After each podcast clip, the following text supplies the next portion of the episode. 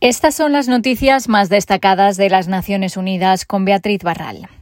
Los avances para acabar con el SIDA entre los niños y adolescentes se han estancado y no se ha alcanzado ninguno de los objetivos establecidos para 2020.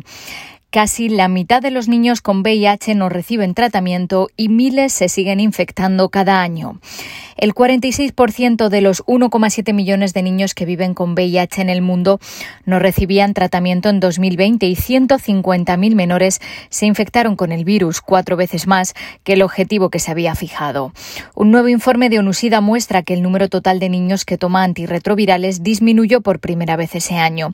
La proporción de niños que reciben tratamiento, un 50 es menor que la de los adultos, que se sitúa en el 74%. Por ello, aunque solo el 5% de todas las personas que viven con el VIH son niños, representan el 15% de las muertes relacionadas con el SIDA. La Comisión Interamericana de Derechos Humanos y ONU Derechos Humanos piden a los estados de América Latina proteger a las mujeres que participan en protestas pacíficas y en movimientos feministas.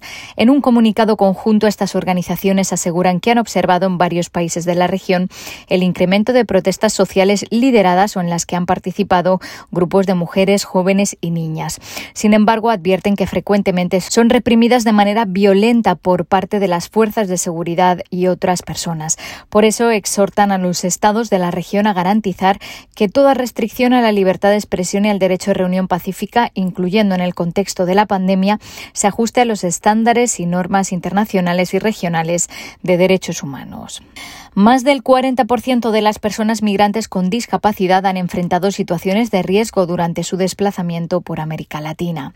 Un estudio de ACNUR muestra que los riesgos aumentan cuando las personas viajan sin documentación, obligándolas a usar pasos fronterizos irregulares, lo que les expone a robos, abusos, violencia o extorsión por parte de grupos criminales que se encuentran a lo largo de la ruta. Casi dos terceras partes de las personas consultadas reportaron haber sufrido discriminación, que en muchas ocasiones es doble por su condición de discapacidad y por su nacionalidad en los países de tránsito y de acogida.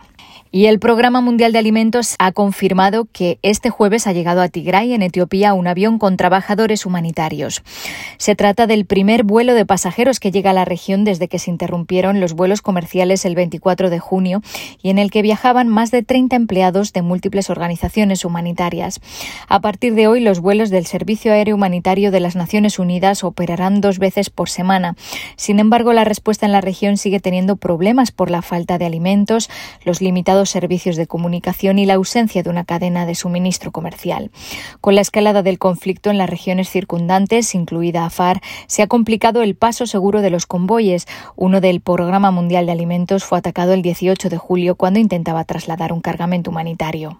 Otro convoy con más de 200 camiones con alimentos y otros suministros está actualmente a la espera en Semera y partirá hacia Tigray tan pronto como se garantice la seguridad. Hasta aquí las noticias más destacadas de las Naciones Unidas.